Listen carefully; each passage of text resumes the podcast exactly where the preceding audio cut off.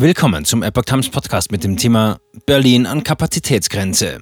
Steigende Flüchtlingszahl. Bundesländer am Limit. Ein Artikel von Reinhard Werner vom 26. Oktober 2022. Bundesländer beklagen eine drohende Überforderung bei der Betreuung von Flüchtlingen. Deren Zahl steigt an. Dazu kommen noch Schutzsuchende aus der Ukraine. Mehrere Bundesländer, darunter auch die Bundeshauptstadt Berlin, klagen über eine drohende Überforderung bei der Aufnahme und Betreuung von Flüchtlingen.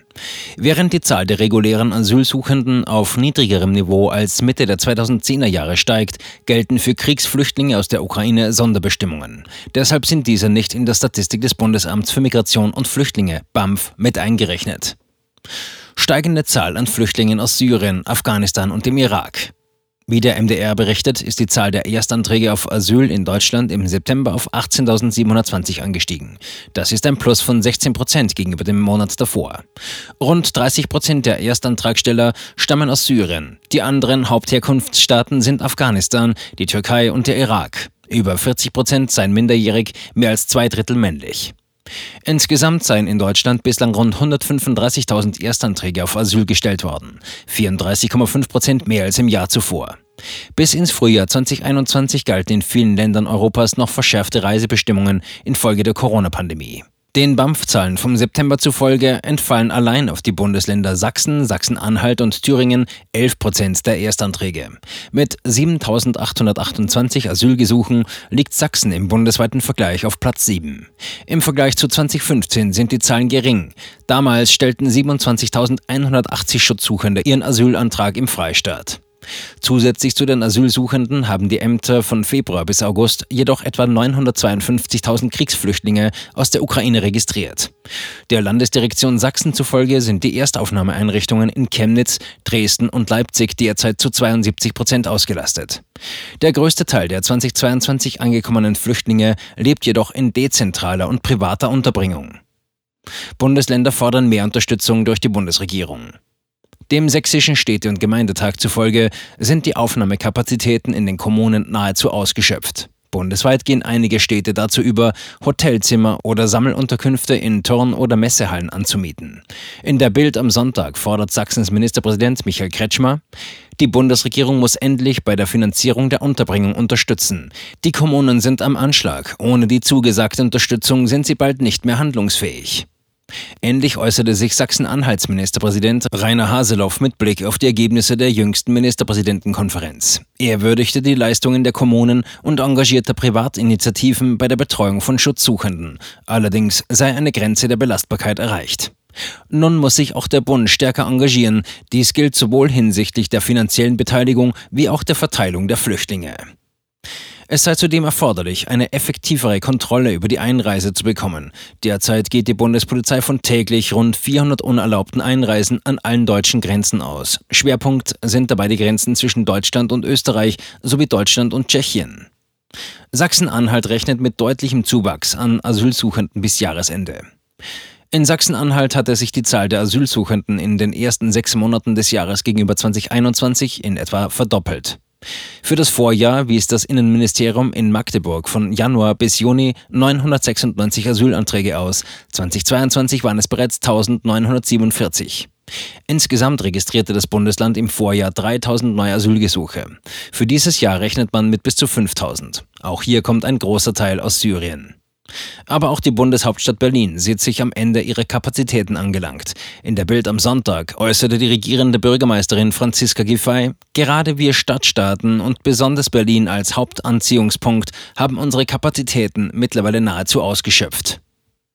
Berlin habe bislang 340.000 Ukrainer erst versorgt, von diesen hätten mittlerweile 100.000 ihren Wohnsitz in der Hauptstadt. Giffey fordert den Bund dazu auf, weitere Immobilien zur Verfügung zu stellen. Zudem bedürfe es zusätzlicher finanzieller Unterstützung und einer gerechten Verteilung im Bundesgebiet. Angespannte Situation auch im Freistaat Thüringen. In Thüringen hatten jüngst mehrere Landkreise Alarm geschlagen. In Sonneberg wurde jüngst ein Aufnahmestopp verfügt. In Suhl erfuhr das Erstaufnahmeheim eine Aufstockung. In Leinefeld zog der Landrat seine Zusage zur Anmietung einer Unterkunft für 150.000 ukrainische Flüchtlinge nach hitzigen Protesten aus der Bevölkerung zurück.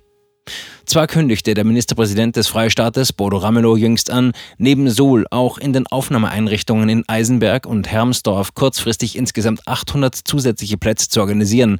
Allerdings gäbe es nach Angaben der Landesregierung Probleme, landeseigene Immobilien zu reaktivieren. So verfüge beispielsweise Hermsdorf über eine Halle für 750 Menschen. Allerdings seien zuletzt zwei Ausschreibungen zur Reinigung, Sicherheit und Betreuung unbeantwortet geblieben. In den vergangenen drei Monaten haben nach Angaben des Landesverwaltungsamtes jeweils zwischen 2500 und 3000 Flüchtlinge in Thüringen Asyl beantragt. Grundsätzlich richtet sich die Verteilung der Flüchtlinge auf die Bundesländer nach dem sogenannten Königsteiner Schlüssel.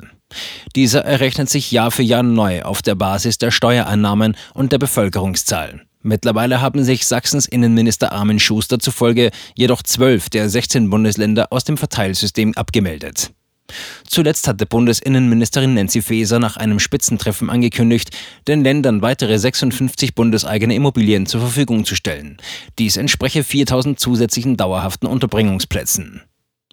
Zypern als neuer Hotspot für Migration im östlichen Mittelmeer. Der Bund setzt mittlerweile darauf, die Zuwanderung durch verstärkte Grenzkontrollen und die Schleierfahndung zu begrenzen. Zudem hat Serbien auf Druck anderer EU-Staaten jüngst seine Visaabkommen mit Kuba, Tunesien, Indien und Burundi zum Jahresende widerrufen. Die EU hatte damit gedroht, die Erlaubnis für Serben zu widerrufen, sich ohne Visum 90 Tage lang im Schengen-Raum aufzuhalten. Migranten aus Ländern wie Pakistan, der Türkei oder Tunesien dürfen jedoch weiterhin visafrei einreisen. EU-weit spricht die Kommission in Brüssel bislang von insgesamt 86.000 irregulären Grenzübertretungen bis September 2022. Das sei das Zehnfache des Vergleichswertes von 2019, aber ein kleiner Bruchteil jener 760.000 Menschen, die 2015 über die Balkanroute eingereist waren. Über das Mittelmeer kamen bislang 117.000 Schutzsuchende nach Europa, ein Plus von 40 Prozent gegenüber 2021. Im Jahr 2015 waren es 972.000 Personen. Am stärksten unter Druck stehe derzeit Südzypern, das 60 Prozent der Asylsuchenden über die östliche Mittelmeerroute ansteuern. Ausgangspunkt der meisten Wanderungsbewegungen entlang dieser Route ist die Türkei. Die Asylsuchenden nutzen häufig den Weg über das mit Ankara assoziierte Nordzypern. Hauptsächlich handelt es sich um syrische, türkische oder nigerianische Staatsangehörige. Syrer in der Türkei fürchten striktere Asylpolitik nach möglichem Machtwechsel. Ein Grund für die verstärkte Fluchtbewegung aus der Türkei ist neben den wirtschaftlichen Problemen auch der Wahlkampf. Im nächsten Jahr finden Präsidenten- und Parlamentswahlen statt. Es erscheint als möglich, dass erstmals seit 2002 die regierende AKP mit ihren Bündnispartnern keine Mehrheit mehr bekommt. Sie stand für eine großzügige Flüchtlingspolitik im eigenen Land. Die Opposition versucht jedoch, die Forderungen wie jener nach einer massenhaften Abschiebung vor allem syrischer Flüchtlinge zu punkten. Dies hat sich auch bis in die Reihen der Geflüchteten selbst durchgesprochen. Die Folge davon ist, dass sich syrische Asylsuchende in Telegram-Gruppen zu gemeinsamen Konvois verabreden, die in Richtung EU weiterreisen sollen. Eine mittlerweile aufgelöste Gruppe brachte es dabei auf zwischenzeitlich 76.000 Mitglieder. Eine Karawane des Lichts, die sich im September von Edirne aus in Bewegung gesetzt habe, sei jedoch gestoppt worden, berichtet Infomigrants. Angeblich hätten unbekannte Zivilisten die Gruppe angegriffen. In der Türkei leben derzeit 3,7 Millionen syrische Flüchtlinge. Die Regierung in Ankara bemüht sich, in den von ihr und ihren Verbündeten kontrollierten Gebieten Syriens sichere Rückkehrzonen zu schaffen. Chancenaufenthaltsrecht. Mehrere Bundesländer machen von Vorgriffsregelung Gebrauch.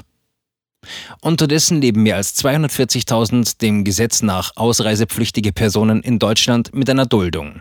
Wie der MDR erläutert, würde das von der Bundesregierung geplante sogenannte Chancenaufenthaltsrecht mindestens 136.000 von ihnen betreffen.